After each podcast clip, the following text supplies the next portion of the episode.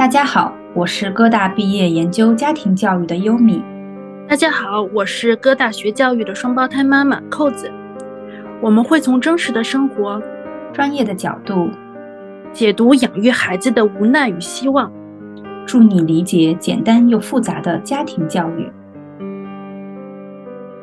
Hello，听众朋友们，大家好，欢迎来到家庭教育圆桌谈，我是你们的老朋友优米。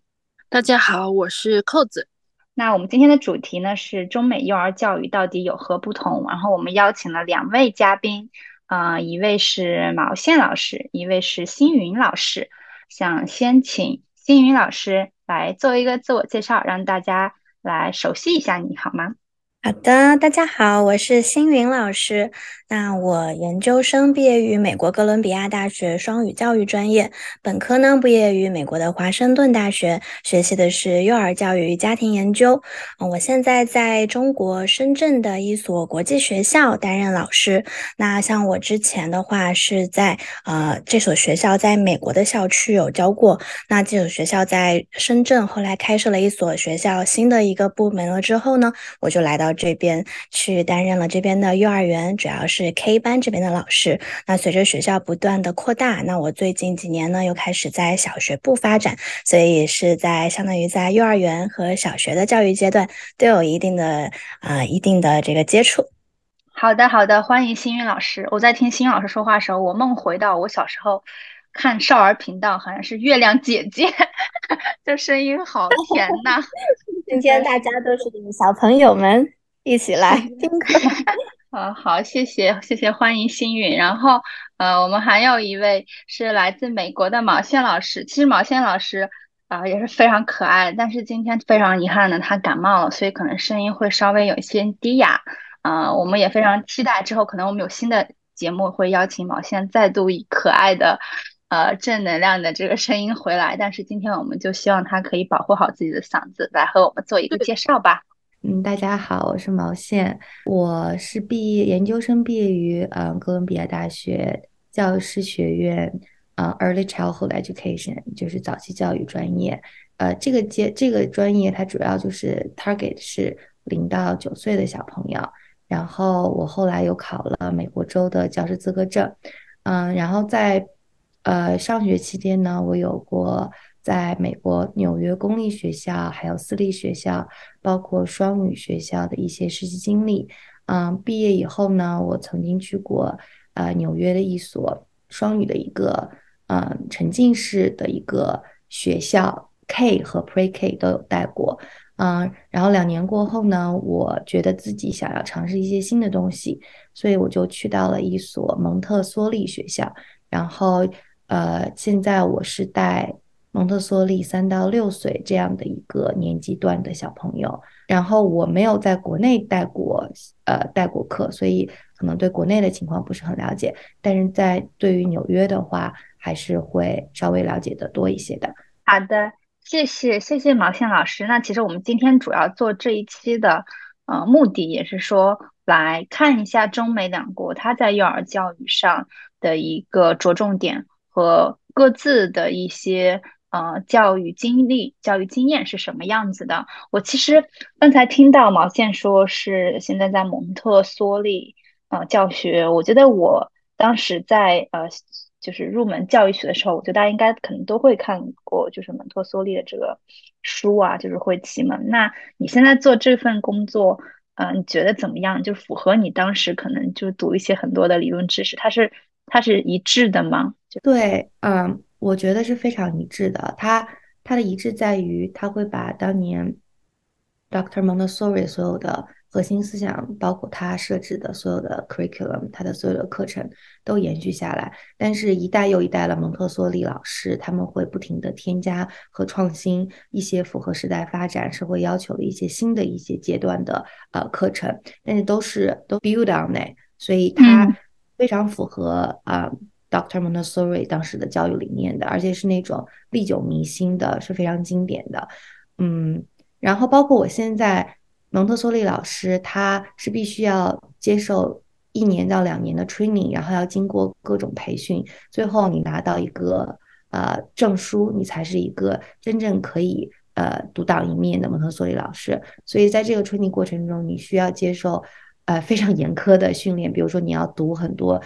嗯，Doctor Montessori 的很多的书，然后对于每一个在工作课程，你都是需要有你的 supervising teacher 来看你严格的按照这个 lesson plan 来进行来上，嗯，所以我觉得如果你选择了一个蒙特梭利，就是蒙特梭利老学校的话，啊，老师是老师的这个教师资格是非常有保证的。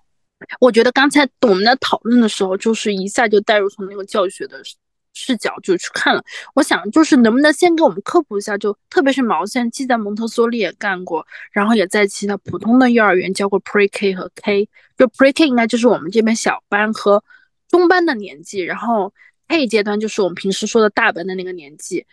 但是那个 K 阶段一般会和小学连在一起，在美国，就是这个普通的这个幼儿园和那个蒙特梭利的幼儿园，你你的感受里面最大的区别是什么呀？嗯，这是一个非常好的问题。嗯，很多来选择蒙特梭利学校的家长也会问这样子的问题。嗯，我先不好意思，我刚刚纠正一下，我其实在之前的学校我是带的 nursery，也就是三岁的小朋友和 K kindergarten 小朋友，pre K 我没有带过，我刚才说错了。嗯，所以回到刚才的问题，有什么区别？最大的区别就是蒙特梭利。学校它非常非常非常非常注重学生的自主性和独立性，嗯，所以在教室里每一个工作，也就是在我们 traditional school 我们会说的一些自由活动的选择，嗯，它都是一个人一个工作。你会发现在教室里有很多的，嗯，陈列工作的这些架子，每一个每一个工作都是为一个小朋友准备的。所以这个就是从最开始就是限定了小朋友，你做这个工作的时候就是一个人一个工作，所以就是非常好的啊，可以锻炼小朋友的专注力，然后并且老师。是不会去告诉小朋友你要做什么工作的，就是说今天我们要来做科学，今天我们要来做美工，现在每一个小朋友都要轮流来做美工，不是的，就是这些 material 全部都在教室里，全部都在架子上。那小朋友进到教室以后来，他需要做的是我要做什么，我想要做什么，我必须要自己为自己做决定。然后我做了这个决定，我从架子上把工作拿到桌子上或者拿到垫子上。然后我用我想用的方式来进行摸索，来进行练习。做完这个工作以后，我需要把这个工作放回回原位，所以下一个朋友可以继续用。嗯，就是整个一系列的要求，小孩子可以独立做决定。然后学生在做工作跟这个嗯材料还有 material 互动的这个过程中，小朋友是非常非常专注的。那在专注的过程，他的他的能力，他的集中注意力，这个这个特点，这个性，这个特性，他就会啊养成。然后随着我们准备的工作越来越复杂，那他的专注力是可以呃被延伸到更长，会被发展到更好的。谢谢毛线。然后嗯，我其实先先想问一下星云老师，就是你对于国内的蒙特梭利幼儿园有一定了解吗？或者是扣子对于这一个就是有了解吗？嗯，我这边的话是有一定的了解，因为其实虽然我没有自己专门在蒙特梭利的这个园内去有做过工作，但是因为其实我们学校是一个我们现在工作这学校是一个比较特殊的地方，就是我们的孩子和我们的老师其实都是来自于不同的学校和之前来自于不同的教育背景，所以比如说我们的老师他可能曾经也是有蒙特梭利的经验，或者是有瑞吉欧的经验，那或或者是我们很多因为我们学校当时是在深圳新开的嘛，所以很多小朋友。转来，他们可能之前也来自蒙特梭利学校，或者或者是来自于华德福学校，所以这方面我们其实也会有一定的了解。因为我为什么会这么问呢？是，嗯，我忽然想到，就是我应该是三年前吧，我给一个家长在做咨询的时候，他他的孩子其实从小是在嗯蒙特梭利上幼儿园，但是他当时给我反馈，他就觉得他非常后悔让他的孩子去蒙特梭利幼儿园。就是呃是小男孩嘛，然后他去了学校上小学的一年级的时候就非常痛苦，因为他不喜欢学校那些规则，因为是公立学校。然后他第一年他都没有很好的适应，然后最后会让老师很头疼的把他列为问题小孩，就是他会非常有自己的独立自主性，但是他又不太想要听从老师的规则。然后还会抵抗老师的规则。所以他妈妈就说：“哦，我觉得我好像幼儿园把他送到蒙特梭利，虽然他过得很开心，但是他现在上公立学校，就是很难纠正他之前的一些习惯。”那，嗯，这个咨询的故事，我想问一下，就是几位老师，就是一，他是不是其实是在国内的蒙特梭利幼儿园没有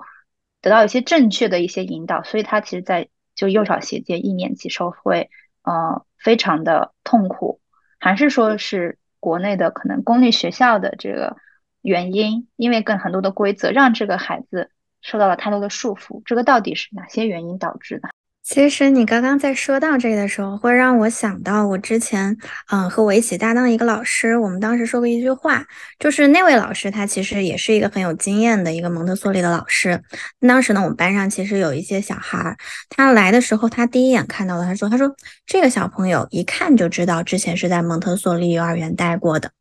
包括还有，我后来去到了小学之后，其实有的时候我过通过观察小朋友平时在学校的一些活动的一些情况，我其实也很能明显的看到哪些小朋友他们之前在幼儿园肯定一定是蒙氏幼儿园出来的。其实相比之下，确实他们还是呃，就是你可以很明显的看到蒙氏教育带给孩子的一些呃，在做事情方面的一些特点和他们对于事情的一些专注，以及他们面对不同的，比如说刚刚扣子。老师啊，不对，毛线老师提到的，就是啊，比如说像一些一些情况，我们会有不同的 center，我们会有不同的这些 station 要去做 rotation。那在这种情况下，可能对于蒙特梭利啊这样子背景出来的孩子而言，确实在一开始也许会产生一定的一些转换方面的困难。这个是我我这边看到的比较啊有一些鲜明特色的地方，让我觉得哎挺有意思。嗯嗯，那。毛线，你刚才听我刚才讲的这样的一个咨询的故事，你是嗯什么样的一个感受，或者是你觉得是哪里出了问题呢？嗯呃，我想先说的就是每一个孩子都是不一样的，每一个孩子他都有自己的特点，所以我们也不了解这个孩子到底是什么样子的，包括这一所公立学校它到底是什么样子的风格，老师到底对于这个教室里规则。的制定是个究竟是什么样子，这些我们都不了解。所以，呃，我想说的就是，如果这个孩子在这个班上，嗯，他会比较难适应一点的话，他的原因会有很多。嗯，可能是小孩子他的这个适应能力，或者说是这个学校就根本不是一个 right school，right school for this kid，这个是完全是有可能的。所以说，这个是需要很多家长和。啊，老师之间的双向的沟通，然后要看小孩子，要去想很，要去观察这个小孩子，呃，很多方面，他在进入到一个新学校，他的适应的这个这个这个能力，其实这就这就又讨论到了一个问题，就是说，一个教室是 children lead or teacher lead，我们我们一个教室里，不管是蒙特梭利教室还是任何的教室。你的自由和规则都是要相对的，如果没有规则，就就没有自由可谈，right？啊，所以尤其是在蒙特梭利教室里，他的自由一定是建立在规则之上的，在建立在秩序感之上的。啊，所有的小孩子都知道，他们一定要在教室里遵守这些这些，就是我们叫 agreement，你才能够更好的有自己的自由，不然的话，大家都去。自己做自己想做的事情，那就没有任何事情可以做成，或者很难有东西去做成。所以我觉得，对于这个孩子来讲，要跟他聊的是哪些规则是你不愿意遵守的？你觉得在教室里要安全，要不能够打人，或者说要听老师的呃话，老师要告诉你这个时候要做什么。就要去做什么？这就是这这个规则你不能接受吗？还是说老师一定要要求你现在做这个工作，但是你却觉得我上一个工作还没有做完，我想要完成我上一个工作以后再做下一个工作，这种事情是你不能接受的。就是我觉得里面是有很多的维度可以去探讨的，因为在蒙特梭利教室里，我们非常嗯保护孩子的专注力和持对于学习的这个。就是坚持，所以如果就是说我们的课程表现在到了要开早会的时候，但这个孩子他正在进行一项他的他的工作，他真的就是还没有完成，且他快要完成的时候，那我们不会一定要求他去来参加这个 meeting，因为我们当就在就是会觉得在当下，这个孩子他需要 fulfill himself，他需要把这个工作做完，他需要把这个事情要画一个句号，他才可以更好的开启下一件事情。那我们是会尊重，在蒙特梭利体验理念里是会要尊重小孩子的选择，那就是让他迟到迟迟五分钟再进入 meeting。所以我觉得我我好奇的是，这个小朋友他在这个公立学校里到底。这规则方面是哪一方面他是不太能够接受？嗯，包括作为老师的话，我觉得他也要可能嗯需要去了解这个孩子的之前的学校的背景，这个孩子之前嗯包括他的家庭是怎么样子来 discipline 他的，嗯，只有这样子的沟通，去更好的了解这个小孩子，了解他的行为，嗯，作为老师你才可能会制造制作出一个更好的适应这个小朋友的。啊，计划当然是不影响到别的小朋友的前提上。哎，其实刚才听到那个规则意识的时候，我想到我自己的一个亲戚，他的小朋友在上幼儿园之后，他跟我说，他也去看了蒙特梭利，但是没有去选，没有选择的原因正好和刚刚才优米说那个原因正好是相反。他觉得蒙特梭利的规矩太多了，然后他觉得小朋友在这边很受约束，所以他没有去选择蒙特梭利，就完全正好是一个相反的原因。对，所以说这个其实是很对的。其实，在蒙特梭利教室里，规矩一点都不少。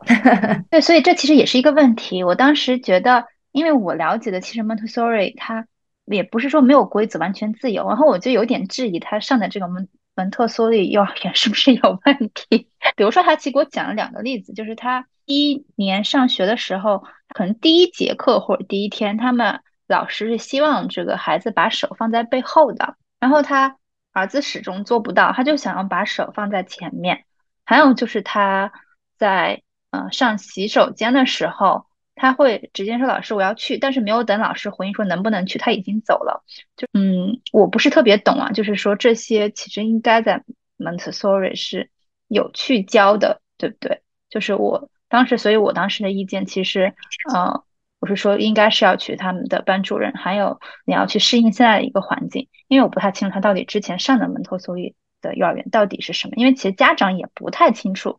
其其实我从一个非那个。非幼教专业的人来说，蒙特梭利，因为刚才毛线也说了，自由度很高，你是选择自己的那个工作。那其实你在选择工作，你又班上那么多小孩，还是混龄，三到六岁，蒙蒙氏是混龄的，零到三岁一届，三到六岁一届。在这么大小混龄的过程中，你们就有一个问题是，如果一个孩子没有遵守秩序，很容易发生混乱。所以这里面是一个非常强的一个规则约束，我必须把这个东西收拾好放回去。其实对于这个幼儿阶段的小朋友，比老师立的这个事情是难多了，他要花很长的一个时间，他才能形成这个行为习惯。所以他不可能完全没有规则意识。即使在蒙特梭利，他是在遵守了很严格的规则的基础上，他才获得了自己能做什么的自由。所以从我这个角度来看，这个这个蒙特梭利，他那个叫蒙特梭利的学校具体怎么做的，我是打个问号的。对，就是听了 Umi 和 Cos 两个人的说，啊，就是很简单的一个例子，就是这个老师要求小孩子把手放在前面，哦，放在后面，但是小孩想把手放到前面。其实我就想问的就是，你想让小孩子把手放在后面的目的是什么？如果是要把手放在后面，是为了让小孩子可以专心，那，如果他把手放在前面，他依然专心，那？为什么一定要要求小孩把手放在后面呢？就是我是觉得你要给小孩子选择，either 让小孩把手放在后面，或者让小孩把手这样子，两手这样子扣在一起，放在你的大腿上。就是我们在教室里都是会给小孩子选择的，只是这两个选择都是结果好的选择。就是你要么说我可以给你两个选择，你来选，你自己选。你可以把手放在背后，或者你可以把两个手抱在一起，然后放在你的大腿上，这样子你就可以认真听讲，不会错过任何重要的信息。那小孩子就会，他就会觉得自己被赋予了权利，他就会选，either 把手放在背后，或者把手抱着放在前面，他一定会选一个的。就是这样子的话，就避免了是老师一定要 force 小孩子去听他的话。我现在让你背在后面，你就是要背在后面。那对于个性很强的小孩，他真的不会做的，就很难。嗯，就是去想你的这个你的这个 direction 它背后的目的到底是什么？到底是让小孩一定要听你的话，还是说要小孩注意集中力，让他更好的去学习？那如果你的出发点是啊，让小孩更好的去学习的话，那你的做法可能也会是不一样的。哎，我听完就是听完那个家长说蒙特梭利这种和那个小学衔接在国内有问题的话，我就想到我们当时问的华德福和瑞吉欧，估计如果在中国家长的面前，他就更加的是一种，就是无法衔接到中国小学的那种状态了。嗯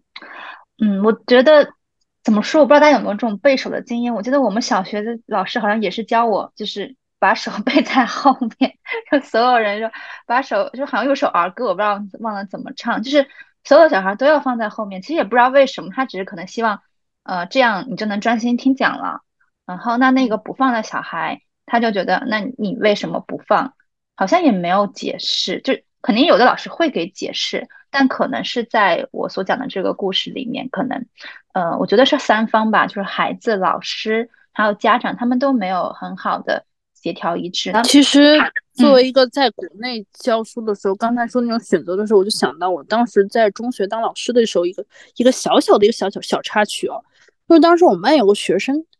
他成绩挺好的了，然后那天呢，他正好又有些时间不够，作业来不及做，那天作业又是基础版的，我就跟他说，要么就做那个最难的几道题就行了。然后我跟他说完这句话之后，我的老教老教师在旁边跟我提醒，跟我说，你不能这样子。你这样做完之后，别的同学知道了，他们也要这么干的，就意思是你必须一碗水端平，就这种程程度公平，就不能有任何差异性的东西，否则你会引起后面很多的混乱。我我我我能够相对理解一点，就班上有几十个人，在中国这种学校里面，几十个人，现在小班是我们的班额是二十五，好像到了大班的时候，班额好像是要到三十，接近四十吧，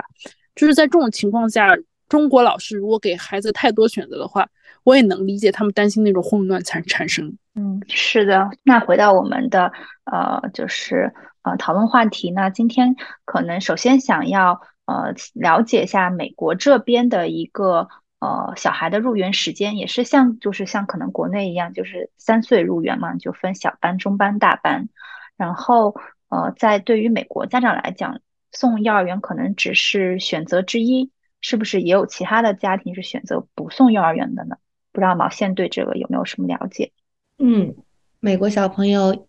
普遍三岁入园吗？我觉得在纽约吧，我不能够替整个美国的不了解美国整个的这个情况，但是在纽约的话，嗯，很多的小朋友会比三岁以前就已经入园，嗯的情况也是很多的，因为。一般选择三岁入园的小朋友，大部分都是去的公立的幼儿园。很多，你比如说从三岁开始的，叫做有一个项目叫 For Three All，应该是叫这个名字。那他从三岁进去的时候，就全部都是免费，就是公立的就开始，等于他这个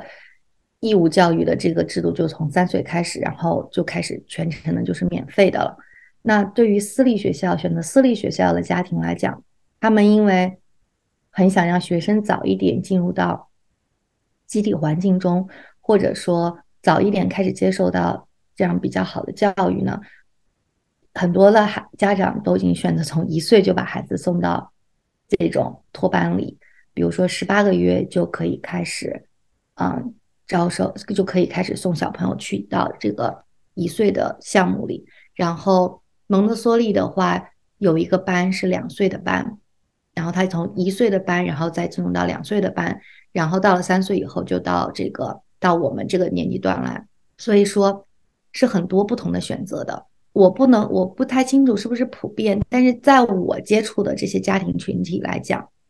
很多的家庭是在三岁以前就已经把孩子送到幼儿园去了。一个最重要的原因就是家长也非常的带小孩全天带，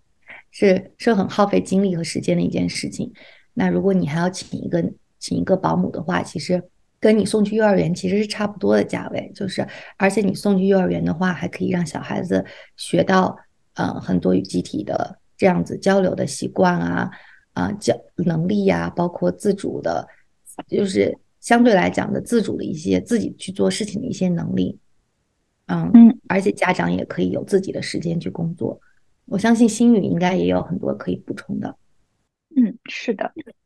嗯，其实是，嗯，其实是这样子的，就是我看到这是我们在问题上面写，就是说会不会美国小朋友会不会像国内一样普遍三岁入园？其实，其实根据我们之前大家对国内这个幼儿园理解，可能确实，比如说一些公办幼儿园会在三岁的时候就入园，但是其实，其实现在随着国家各方面的一些理念和政策，其实，在托育这一块也是我们国家现在重点在抓的一个部分，所以也就会有渐渐。许多越来越多的幼儿园，不管是公办还是私立，都开始有了在两岁开办托班的这么一个一个一个趋势。那其实像在我们的学校，也是会有两岁开始的这么一个项目。那对于两岁小一点的孩子而言，他们有可能会有半天，也有会有一天的项目，就会带着孩子一点点的、慢慢的沉浸式的来更好的适应集体的这样子的一个环境。嗯，那其实和刚才这个毛线老师说的，我觉得应。该呃，美国和国内都是比较比较像的情况，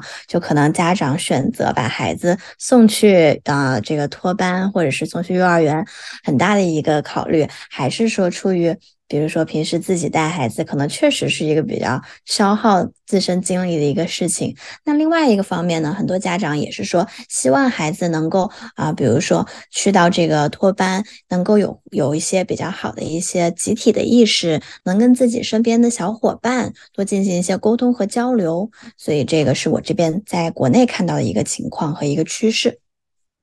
嗯嗯嗯。哎，扣子，你没有想到我们之前做了一个那个东西方幼儿教育的一个对比，然后请了在中部的一个家长，对，然后我就听到呃，就是新宇和毛线讲，因为毛线是在纽约，然后新宇是在深圳，其实这两个地方都还是工作很繁忙，所以我就觉得，哎，两岁就是还是还挺早的。然后，然后之前我们做其实中就是那一期他在美国中部，我就我就记得他说可能就是想。呃，四岁可能五岁，就是再去送到幼儿园。还有我了解，可能国内某些地方也是，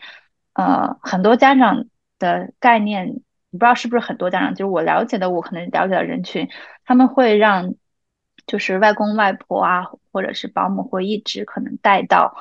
可能三岁吧，或者四岁再入园。然后他们的理念跟他说。早就晚一点就更好，不希望孩子提早 进入集体生活，会觉得很辛苦。对我觉得好像是一个挺挺不一样的一个两就是两极。对，不是我刚才听到两位老师说的时候，我突然觉得这个问题我们问他们有点奇怪，因为他们是幼儿园老师，他们遇到的当然都是送进了幼儿园的孩子们。然后我就就是后来我就想了一下我自己周围的那些朋友们是怎么样的，然后我就想了一下我我周围在美国的朋友们最早的是小朋友六个月就送进幼儿那个，呃，就对美国应该就不叫幼儿园叫什么来着，叫 daycare 送进 daycare，然后原因就是父母双方都很忙，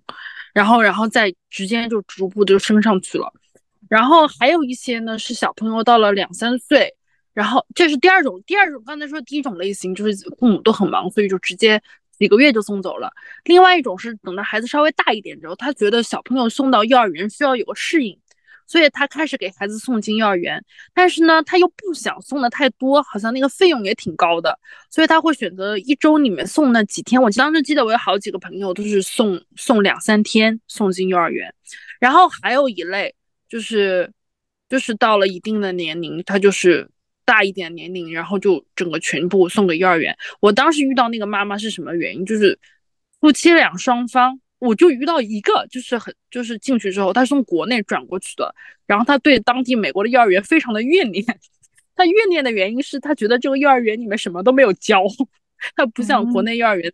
都会坐下来什么教唱儿歌，好像他有更多的自由活动时间。所以我就记得那个妈妈很怨念，就觉得。美国幼儿园啥都没教，对我觉得就地区差异真的还是还是还是蛮大的。但是可能其实基本也是刚才扣子有总结，就比较父母比较忙的，可能也没有说谁可以去帮忙带的话，可能还是送这个呃幼儿园啊，或者是托儿所会更加信任一点吧。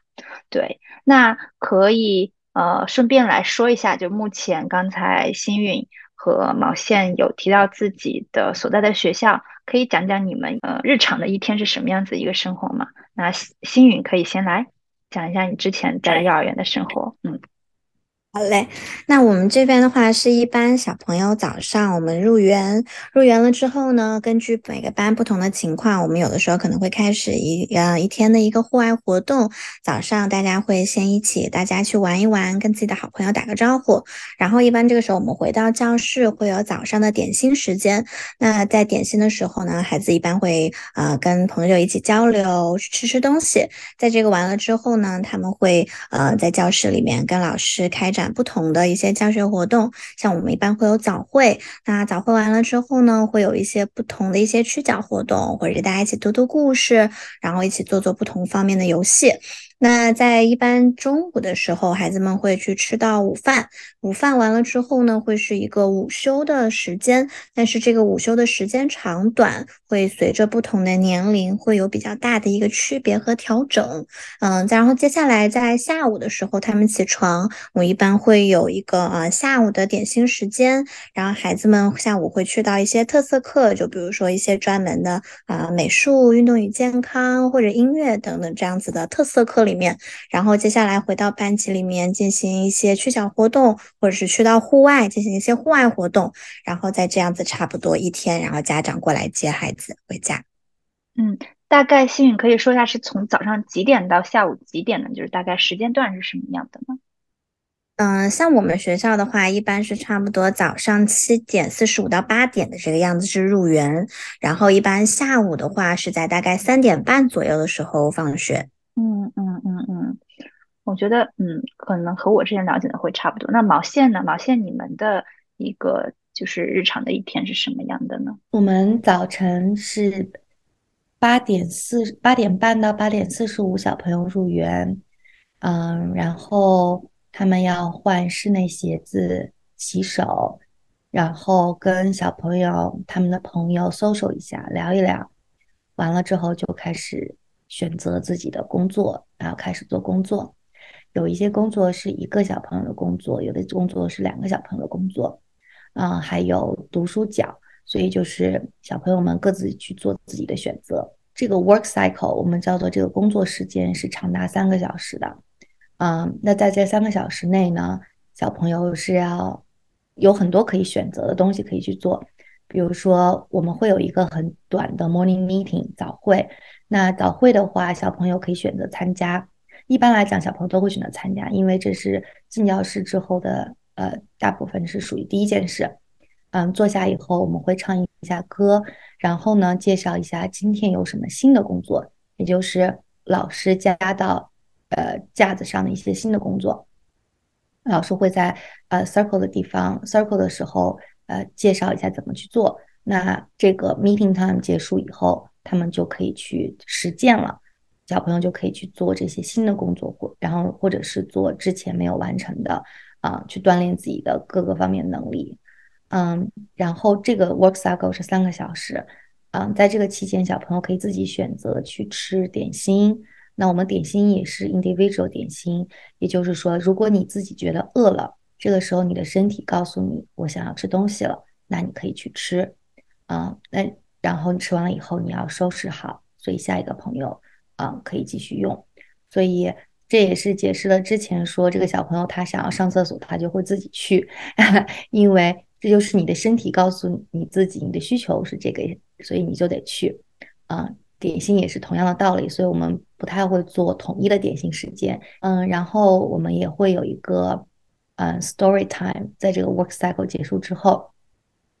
就是专门的老师给小朋友读故事的时间，然后会有很多的讨论交流，嗯，完了以后就是午饭。那午饭的话，一般会有二十分钟到半个小时的时间，也是小朋友 social 的时间，小朋友可以互相的聊天。